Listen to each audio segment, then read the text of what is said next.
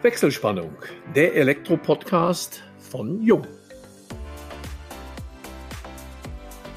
Hallo und herzlich willkommen zu unserem heutigen Jung-Podcast unter der Überschrift Einfach reden, aber kompliziert denken, nicht umgekehrt. Ein Zitat von Franz Josef Strauß. Marcel Auenbach ist Inhaber eines Sachverständigenbüros für Elektrotechnik in Aschaffenburg. Was auf den ersten Blick ein wenig nüchtern klingt, erweist sich bei genauerer Betrachtung als höchst abwechslungsreich und spannend. Als Gutachter, Lehrkraft und Mitglied im Normenausschuss kennt der agile Unternehmer nahezu alles, was sich im Bereich der Elektrotechnik auf Baustellen und in Gebäuden zutragen kann. Seine Referenzen können sich sehen lassen. Wir möchten von ihm einen Einblick in diese komplexe Arbeitswelt erhalten. Wir, das sind Elmo Schwanke, seit über 30 Jahren in der Welt der Elektrotechnik als Journalist unterwegs und meine Wenigkeit, Georg Pape, Leiter Kundenkommunikation im Vertrieb bei Jung. Ja, Marcel, herzlich willkommen in unserem kleinen Podcast und ich möchte nicht übertreiben, wenn ich sage, wir haben mit dir einen bundesweit bekannten Protagonisten im Normungswesen der Elektrobranche gewinnen können und freue mich auf die nächsten 30, so denke ich, extrem spannenden Minuten, denn wie ich schon andeutete, das Thema hört sich erstmal ein wenig nüchtern an, Normen, aber ich weiß aus eigener Erfahrung, dass du da sehr unterhaltsam zu referieren kannst und vieles mehr. Begrüße aber erstmal auch Elmo Schwanke aus dem Süden der Republik, aus dem Oberallgäu, eines der südlichsten Punkte Bayerns. Und Marcel ist zugeschaltet aus Aschaffenburg.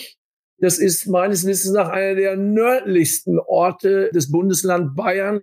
Elmo, herzlich willkommen. Marcel, schön, dass du dabei bist. Ja, vielen Dank, Georg. Schöne Grüße ins Sauerland. Ganz herzlich willkommen, Marcel. Wir haben ja in der Tat jetzt Oberallgäu, Sauerland und Unterfranken, wenn ich das recht lokalisiere. Ja, Marcel, das freut uns ganz besonders, dass du heute bei uns in der Podcast-Sendung zu Gast bist.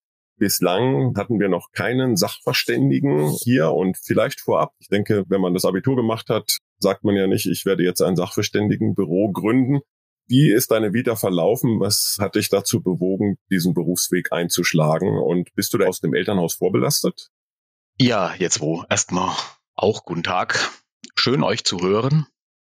Vielleicht kurz noch ein bisschen geografische Nachhilfe mit Bayern. Wenn du, Georg, vom Sauerland die Linie runterkommst, die 45, kommst du in einen Landstrich, da ist auf den Nummernschildern A, B, das heißt Anfang Bayern. Also da weißt du jetzt künftig Bescheid, da geht's los. Das haben wir extra gemacht wegen Sauerländern, wegen den Holländern, wenn die von oben runterkommen mit ihren Wohnwägen, dass sie wissen, A, B, Anfang Bayern. Das steht natürlich für Aschaffenburg. Ja, Marcel, vielen, vielen Dank und damit beenden wir unseren heutigen Podcast. ja, Elmo, aber auf deine Fragen zu kommen, ich kann nichts anderes. Ich kann wirklich nur Elektro. Ich kann nur 3x1,5, ich kann hol mal die Klemmen, wo ist die Schalterdose? Die Steckdose muss angeklemmt werden. Ich kann nur das. Und das kommt, weil ja, ich aus dem elterlichen Betrieb komme. Mein Vater hat 76 den Elektrobetrieb gegründet, den es jetzt auch noch gibt, den führt mein Cousin. Und wenn du von klein auf nichts anderes hörst und siehst, das ist ein ganz wichtiger Teil von mir und ja, das ist auch das, was ich am besten kann. Das ist Arsch auf Eimer, hat da bei mir gepasst mit der ganzen Sache. Aber du hast dein Studium zum Diplom Betriebswirt abgeschlossen und bist ja auch Elektrotechnikermeister. Und von dieser Ausbildung aus ist es ja doch noch ein großer Schritt zu sagen, okay, jetzt werde ich Sachverständiger. Wie ist das im Einzelnen verlaufen?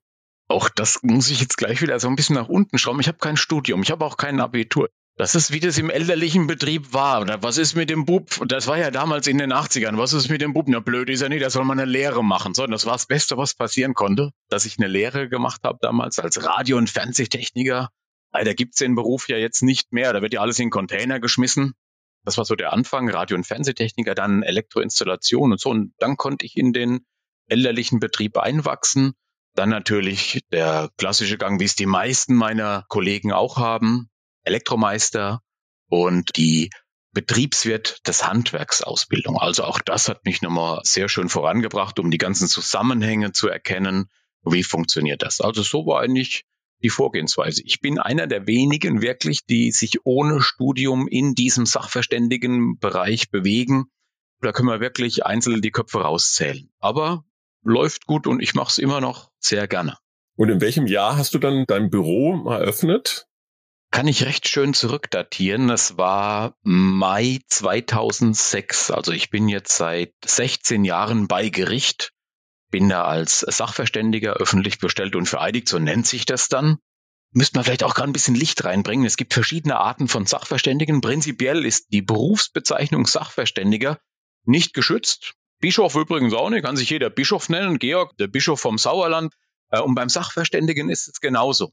Geschützt ist aber die Bezeichnung öffentlich bestellt und vereidigt. So, und diese öffentliche Bestellung und Vereidigung ist wenn dich der Richter fragt, hast du da eine Ansprache oder kannst dem Richter dann natürlich die Gutachten schreiben. Das wäre die eine Art von Sachverständigen, öffentlich bestellt und vereidigt. Dann gibt es die baurechtlich anerkannten Sachverständigen. Die gehen raus und prüfen die sicherheitsrelevanten Anlagen, Sicherheitsbeleuchtung, Brandmeldeanlage. Ja, und dann gibt es die VDS anerkannten Sachverständigen, die prüfen für den Versicherungsgeber dann die Anlagen und kategorisieren die Anlagen dann ein in A, B, C, B. Das ist eine Qualitätskennzeichen und dementsprechend sagt der Versicherungsgeber dann, ja, da musst du jetzt Kategorie A wird deine Versicherung günstiger oder Kategorie D, jetzt wird deine Versicherungsquote teurer. Das sind die drei Arten von Sachverständigen. Ich bin öffentlich bestellt und vereidigt und ich bin ein VDS anerkannter Sachverständiger. Marcel, das ist mir relativ neu als Neubischof.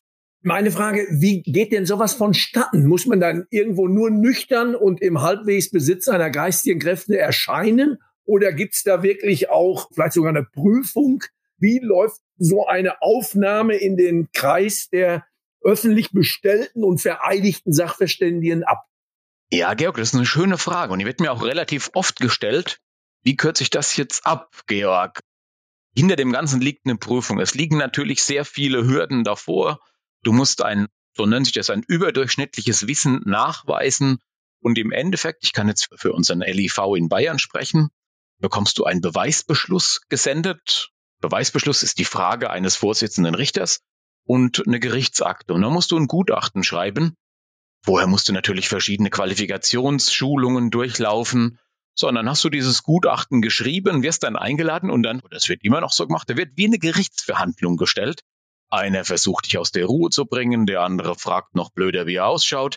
Vorne sitzt ein Vorsitzender Richter, der gibt auch seinen Senf dazu. Ja, und so läuft das. Also du musst schon wissen, was du tust, sonst kommst du da nicht zu deinem anvisierten Ergebnis, Georg. Also du musst auch schon wirklich genau zielen. Ich hatte damals Glück, es kam genau ein Thema zu meinem Beweisbeschluss, was ich zu 110 Prozent drauf hatte. Natürlich, wenn du Pech hast und es kommt genau ein Thema in diesem Beweisbeschluss, was du nicht kannst, kannst du gerade wieder einpacken. Die Prüfung ist in München, gehst du auf den Viktualienmarkt, kaufst dir zwei, drei halbe und einen Leberkäse und fährst wieder heim. Darf man die beliebig oft wiederholen, so nach dem Motto, irgendwann wird dann auch der Pape Sachverständiger oder kann man da tot geprüft werden, wie es so schön in der Prüfung heißt?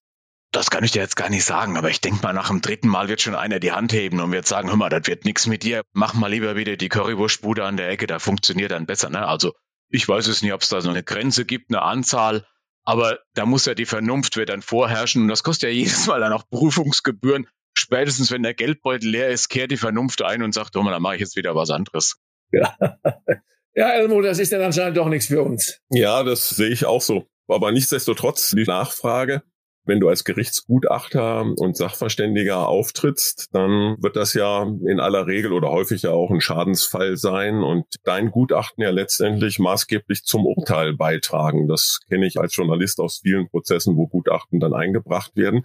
Gibt es da manchmal so Momente für dich, wo du dann auch zweifelst oder lässt du es dann lieber ganz offen? Wie ist da so seine Grundhaltung? Weil letztendlich du entscheidest ja im Extremfall auch über unternehmerische Schicksale, über Schicksale einzelner Personen. Es geht ja hier nicht darum, dass vielleicht der Vorhang abgebrannt ist im Wohnzimmer und dann schnell gelöscht werden konnte, sondern es sind ja doch kapitale Schäden auch häufig. Ja, Elmo, hast du recht.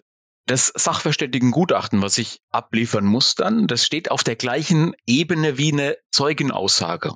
Also der Richter kategorisiert es so ein, wie wenn ich es mit meinen eigenen Augen gesehen hätte, diesen Verkehrsunfall. Genauso wird mein Gutachten dann eingeordnet. Also jetzt sieht man mal den Wert dieses Gutachten und warum auch, Georg, zur Frage von vorhin, die Hürde doch so hoch liegen auch muss, dass da wirklich Experten vorhanden sind. Und auch ja, Elmo, die Frage ist richtig. Ich habe mich zum Beispiel zurückgezogen bei Gutachten zu Photovoltaikanlagen. Zu Anfang ist ja alles, was kein Holzbein hatte, aufs Dach geklettert und hat Photovoltaikanlagen montiert. Und so sah es teilweise auch aus. Und nach dem zweiten Gutachten habe ich gesagt, so Jung, das kann ich jetzt nicht mehr machen. Du hast da wirklich Riesenschäden aufgedeckt, wo es den Unternehmern dann die Füße weggezogen hat. Man versucht ja immer so eine coole Socke zu sein, aber das ging mir dann doch so ein bisschen an die Substanz, an die Nieren, wo ich gesagt habe, so Jung, das muss jetzt ein anderer machen. Gutachten zu Photovoltaikanlagen bin ich kein Experte mehr. So habe ich es dann begründet und habe dann die Gutachten wieder zurückgeschickt oder habe den Vorsitzenden Richter äh, dann kontaktiert immer und gesagt, das ist nicht mein direktes Gebiet, auf dem ich wirklich oberhalb der Augenhöhe der Experten bin. Bitte, da braucht man einen anderen Sachverständigen dazu. Aber das tut dann teilweise schon weh, weil ich ja auch, ergänze ich nochmal kurz, aus der Praxis komme und weiß, wie manchmal die Praxis am Bau läuft. Viel auf Zuruf, jawohl, so machen wir's. Den Handschlag gibt's ja nicht mehr, seit der Bierlaster nicht mehr auf die Baustelle kommt. Früher hast du einen Handschlag, jawohl, so funktioniert's, so machen wir das Ganze. Da kann sich ja keiner mehr dran erinnern, seit, seit der Bierlaster nicht mehr rauskommt. Oder seit Corona, ja. ja, ist ja noch schlimmer geworden. Ne? Früher kam montags der Bierlaster und da mussten sich die Baubeteiligten bis Mittwoch den Weg frei trinken, um die Baubesprechung abzuhalten. Aber das gibt's ja alles nicht mehr. Und deshalb tut einem das manchmal weh, wenn ich als Sachverständiger die Aussagen der Parteien lese, aber du den Ablauf am Bau dann kennst und kannst dir vorstellen, wie es eigentlich gelaufen ist, aber die Aussagen geben was anderes wieder. Deshalb ja, schmerzt es manchmal. Deshalb ist ein wichtiger Begriff, die Papierlage am Bau muss immer stimmen. Früher war es der Handschlag, jeder konnte sich an sein Wort erinnern. Aber die Papierlage ist eines der wichtigsten Dinge und auch eines der wichtigsten Sachlagen, die draußen den Elektrikern, den Errichtern vermitteln möchte. Das heißt, die Dokumentation jeder Baustelle ist das A und O, wenn ich das so sagen darf.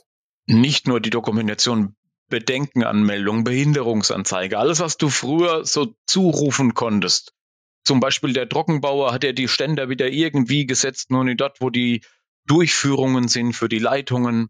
Früher konntest du das auf Zuruf machen, jetzt musst du da wirklich was dazu schreiben, weil genau nach dem werde ich dann fragen, nach dem werden die Anwälte fragen. Es geht gar nicht mehr ohne. Also meine Empfehlung ist, die Baustelle geht los, hau gleich mal eine Bedenkenanzeige raus, dass die am Bau Beteiligten erkennen, oh Achtung, der sieht nicht nur gefährlich aus, sondern der kann das auch.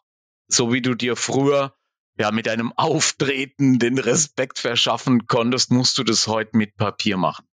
Ja, Marcel, jetzt bist du natürlich nicht nur oder ausschließlich als Sachverständiger unterwegs. Da wäre nämlich meine Frage, kann man denn von ausschließlich dem Geschäft des Sachverständigen leben? Du bist aber auch noch Mitglied in diversen Normungsausschüssen und da war ich auch mal zumindestens in diversen Arbeitsgruppen. Musste aber feststellen, wenn du von der Industrie kommst, dann wird dir natürlich immer so ein bisschen Eigeninteresse unterstellt. Und das ist bei dir natürlich als öffentlich bestellten und vereidigten Sachverständigen was anderes. Wie kommt man denn in so einen Normenausschuss? Bewirbt man sich da so nach dem Motto, ich habe noch ein bisschen Zeit?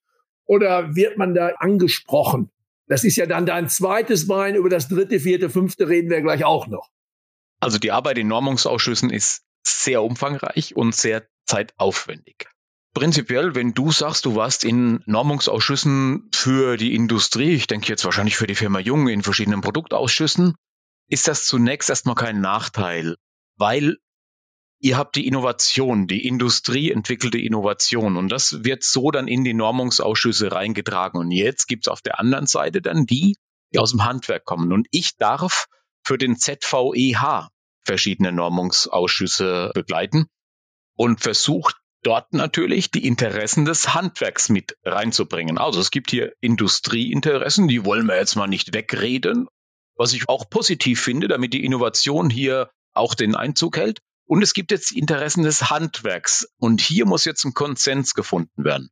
Ja, und so komme ich in diese Normungsausschüsse über die Delegation des ZVEHs und da war ich die ganze Zeit in den Ausschüssen des NA Baus noch, also DIN 18015, Teil 1, 2, 3, 4, 5, Das Ganze wird immer mit Gremien tituliert, da kapiert kein Mensch, was das sein soll. Und jetzt bin ich in den Ausschüssen 0100 410, Schutz gegen elektrischen Schlag und in der 0100 520, das ist Errichten von Niederspannungsanlagen. Das ist in Deutschland schon normativ die Champions League, diese beiden Normen, also die 410 und die 520. Ich würde sogar fast sagen europaweit, weil da ist Deutschland doch führend in diesen ganzen sicherheitstechnischen Maßnahmen. Ja, ich bin sehr froh, dass ich das machen darf für den ZVEH. Wir stimmen uns da auch immer sehr schön ab. Beim ZVEH ist ja der Andreas Habermehl, der die technischen Delegierten da betreut. Auch ihn schätze ich sehr. Auch sein praktisches Wissen. Ja, und so funktioniert das. Wenn man auf deine Homepage schaut, dann hast du im Rahmen deiner Tätigkeit doch unter dem Begriff Referenzen sehr bekannte Objekte, sehr bekannte Unternehmen. Ich denke an SMA, Rewe, Henkel, aber vor allem, das sticht immer sofort ins Auge, BER. Was verbirgt sich hinter diesen Referenzen? Ich würde ja gern mal auf den BER eingehen, der ja jetzt im Betrieb ist. Wie war deine Tätigkeit dort und welches ist aus deiner Sicht die interessanteste Referenz gewesen? Oh, da sind viele. Du hast ja gerade Henkel erwähnt, das ist sehr schön, die ganzen Gärkeller. Da gibt's auch noch den Fürst von Metternich. Auch dort die Gärkeller, die Weinkeller, da liegen wirklich historische Weinflaschen, historisches Getränk. Also das ist schon sehr toll. Natürlich am BER sind wir schon sehr lang, bestimmt acht, neun Jahre. Dort sind wir als Sachverständige für den VDS tätig. Also wir kategorisieren ein spezielles Gebäude, damit der Versicherungsgeber weiß, okay, wir können das in unsere Versicherungsquote nach unten setzen oder in einem normalen Zustand laufen lassen oder müssen hiermit etwas nach oben gehen. Und wenn du für den VDS das Ganze prüfst, liegt dein Augenmerk nicht auf dem Personenschutz, sondern liegt dein Augenmerk auf dem Brandschutz. Also wir checken dort, sind die Querschnitte richtig ausgewählt? Wie sehen die Verteilungen aus? Wir thermografieren die Verteilungen. Wir gucken an den neuralgischen Punkten in den Zwischendecken, dass keine Brandlasten vorhanden sind. So funktioniert es. Ich mache das natürlich nicht allein. Ich habe wahnsinnig gute Leute, Mitarbeiter, mit denen wir diese Objekte abarbeiten. Wir besprechen uns da immer, dass wir technisch wirklich immer auf Stand sind. Und es spiegelt sich dann natürlich wieder, und jetzt mache ich den Kreis wieder zu, in den Referenzen wenn deine Kunden mit deinen Gutachten gut arbeiten können und können die Mängel gut beseitigen, dann gibt es natürlich immer Folgeaufträge. Und das ist genau unser Ziel, dass wir auf Augenhöhe mit den Betriebselektrikern dort kommunizieren, uns auch mal hinsetzen und versuchen, was wäre jetzt die Lösung zu diesem Mangel? Das ist das A und O, die Kommunikation auf Augenhöhe. Das ist unser Ziel. Beim BER, du sprachst es an, das Thema Brandschutz, das spielte ja zumindest in der öffentlichen Diskussion die maßgebliche Rolle, wenn ich das so Revue passieren lassen darf. War das tatsächlich so, was das Thema Brandschutz dann doch diese nachhaltige Verzögerung hervorgerufen hat?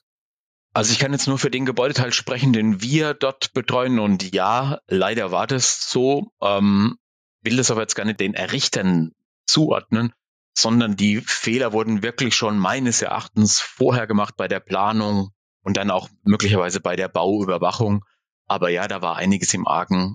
Leider, leider, ja. War es so rückblickend aus deiner beruflichen Tätigkeit auch so, dass damals der Brand am Düsseldorfer Flughafen so dieses Thema völlig neu aufgestellt hat? Absolut, ja, absolut. Das war ja für uns in Deutschland ein riesen Unglücksfall. Ich kann mich an die Bilder noch erinnern. Damals, ich glaube, es war Ende 90, ne, 96, glaube ich.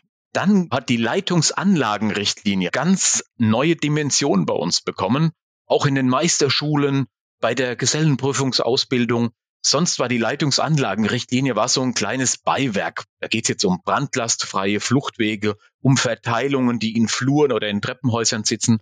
Und mit diesem Unglück in Düsseldorf und dem Nachgang Novellierung der Leitungsanlagenrichtlinie haben wir in Deutschland unheimlich sichere Gebäude bekommen, was uns jetzt auch wieder zugutekommt mit der Bauproduktenverordnung.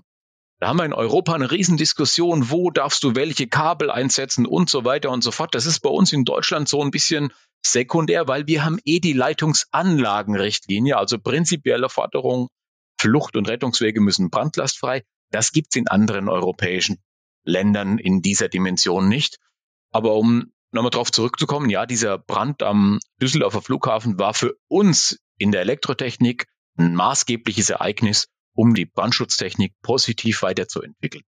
Marcel, wenn ich auf deine Homepage gucke, die habe ich mir natürlich auch angeschaut. Nicht nur der Elmo, da steht dann auch noch neben Gutachten, die du natürlich machst, machst du auch Werkstattabnahmen, Gefährdungsbeurteilung der Betriebe. Also ich kann dich beauftragen, dass du, wenn ich einen Betrieb hätte, diesen nach Gesichtspunkten der Gefährdung beurteilst. Du gibst aber auch Schulungen, Seminare und da wären wir da bei einem weiteren Standbein von dir. Wie gehst du an solche Schulungen zu Normen? Ich selber gebe ehrlich zu, wir wurden öfter gefragt, ja, kann der Pape nicht mehr was zur Normung erzählen?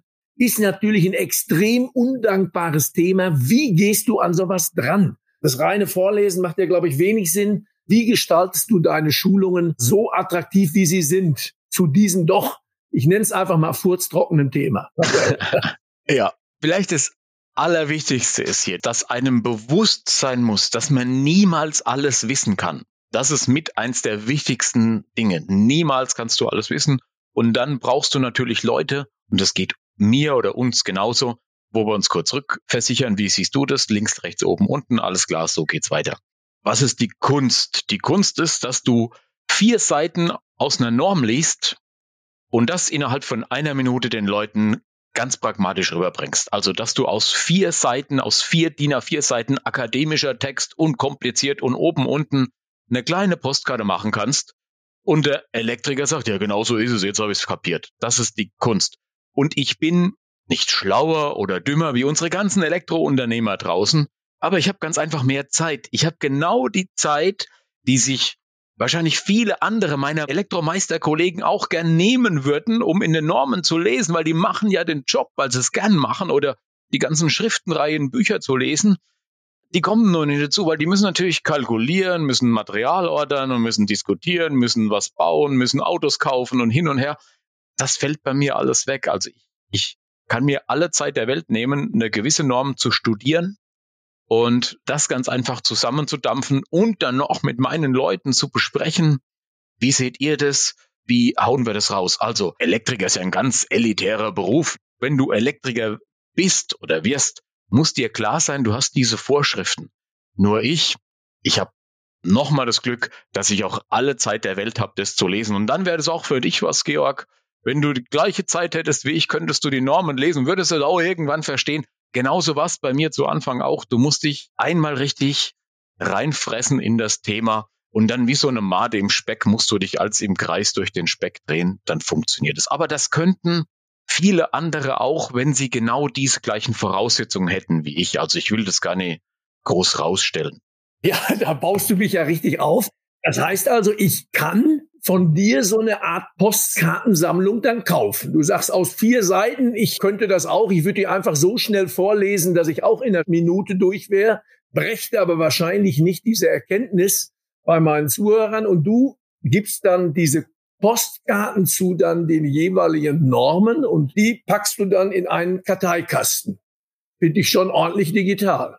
Georg, du kombinierst schneller wie Eduard Zimmermann bei Aktenzeichen XY. Das ist richtig. Ja, genau. Und das war auch der Anfang unserer ganzen digitalen Werkzeuge, dass wir wirklich zu Anfang wie Postkarten hatten. Und wenn ein Auftrag kam zur Abnahme eines Objekts, dann haben wir genau diese Postkarten hingeschickt und haben gesagt, ey, wir kommen zur Abnahme gern, weil wir verdienen ja Geld damit. Aber wir schauen da drauf, da drauf, da drauf, da drauf, da drauf. Und das waren wirklich am Anfang vor 15 Jahren so ein Ordner. Postkarten hört sich jetzt ein bisschen einfach an, ne? aber es war eine Struktur, damit wir die Leute nie auflaufen lassen, sondern damit die Leute sagen, Achtung, wenn der kommt, der guckt genau, schau dir das durch, der guckt genau nach diesen Belangen. Und das war der Anfang unserer ganzen digitalen Werkzeuge. Das heißt, Georg muss sich nur deine Normungs-App herunterladen, dann ist er glücklich. Also er macht bis jetzt zumindest einen guten Eindruck, scheint technisch versiert zu sein. Er hat auch eine elektrotechnische Ausbildung, hoffe ich doch. Ansonsten würde ich sagen, das könnte funktionieren, ja. Ja, habe ich auch gemacht. Also da hast du nicht ganz unrecht. Also ein gefährliches Halbwissen ist nach 30 Jahren Elektroindustrie vorhanden, aber auch eine fundierte Grundausbildung in der Hinsicht. Richtig. Ja, jetzt sind wir aber auch, Elmo, und ich glaube, unsere Zuhörerinnen und Zuhörer warten schon drauf. Hat denn der Marcel Aulenbach auch Hobbys? Er hat alle Zeit der Welt. Das ist schon mal eine gute Aussage, beschäftigt sich aber in dieser aller Zeit ausschließlich mit Normen. Und jetzt fragen wir ihn doch einfach mal, was machst du, Marcel, wenn du mal nicht deine Nase in die Normen des Stecks. Gibt's überhaupt noch Hobbys in deinem Alltag? Vor allem, ich muss noch mal einflechten. Marcel hat ja gesagt, niemand kann alles wissen. Das Grundwesen unseres Podcasts ist es, dass wir aber alles wissen möchten, auch wenn Sokrates mal gesagt hat, ich weiß, dass ich nichts weiß. Und insofern ist Georgs Frage genau treffend zu diesem Zeitpunkt. Wir möchten natürlich alles über dich auch als Privatperson wissen, was du in deiner Freizeit treibst. Jetzt woher wollt alles wissen? Na dann probiere ich mal das Beste. Also getreu dem Motto einfach reden, aber kompliziert denken, habe ich einen alten Citroën DS, Baujahr 74, da ist natürlich eine ganz extrem komplizierte Hydraulik drin und Schläuche und hin und her. Da mache ich unheimlich gern, da gucke ich mir an, wie funktioniert das Ganze. Ja, ich gehe gerne in Wirtshäuser. Ja, also sobald ich irgendwo ein schönes Wirtshaus entdecke, gehe ich da gern hin, esse mein Schweinsbraten, trinke mein Bier, setze mich zu den Leuten. Ich bin recht redselig. Ich koche sehr gerne. Das mache ich unheimlich gern. Ich versuche jeden Tag zu kochen. Ich gehe gerne auf den Berg, bin sehr gern im Zillertal, bin da sehr gern auf 2000 Meter Höhe. Und ich habe auch noch eine sehr hübsche Frau. Als nächstes wollen wir einen Tango-Kurs machen, wir beide. Habe ich jetzt schon versprochen, ein Jahr lang. Jetzt ist Corona um. Jetzt müssen wir mal gucken, dass wir da zu Potte kommen. Also das ist so die nächsten Steps. Aber mir wird's nicht langweilig und du musst natürlich versuchen, wenn du dein Gehirn immer auf Hochtouren laufen hast, dass du dann dich auch irgendwie dann ausklinken kannst mit komplett anderen Themen, weil sonst fängst du irgendwann an und zuckst nach links oder nach rechts und wenn du das mal merkst, ist zu spät. Deshalb versuche ich auch jetzt gerade auch nach Corona immer schön pünktlich Feierabend zu machen. 18 Uhr, 18.30 Uhr und immer durchzuziehen, wie viele von uns oder von den Unternehmern kennen, bis 20 Uhr, 21 Uhr, sondern ich versuche dann schon um 18 Uhr, dass der Riemen dann, dann runtergeht. Ja, Marcel, du hast uns, zumindest hast du mir schon die Vorlage für das Schlusswort gegeben. Du hast gesagt, mir wird es nie langweilig. Ich finde, da spreche ich, glaube ich, auch für Georg. Unser Podcast heute mit dir war alles andere als langweilig, war ein sehr anregendes Gespräch, sehr informativ, finde ich. Das ist schön, dass wir mal Einblick in die Arbeit eines öffentlich bestellten und vereidigten Sachverständigen bekommen haben. Hat uns sehr viel Spaß gemacht. Ganz herzlichen Dank. Auch vielen Dank, Georg. Damit schalten wir für heute die Wechselspannung frei und bedanken uns bei allen Zuhörerinnen und Zuhörern ganz herzlich. Wir hoffen, es hat euch wieder Spaß gemacht. Wenn das so ist, freuen wir uns natürlich über eure Weiterempfehlung. Falls ihr Fragen haben solltet, beantworten wir euch diese unter kundencenter.jung.de. Und möchtet ihr vielleicht selbst gern einmal bei uns zu Gast sein, schickt uns einfach eine Nachricht. Wir freuen uns auf euch beim nächsten Wechselspannungstalk, dem Jung Elektro Podcast.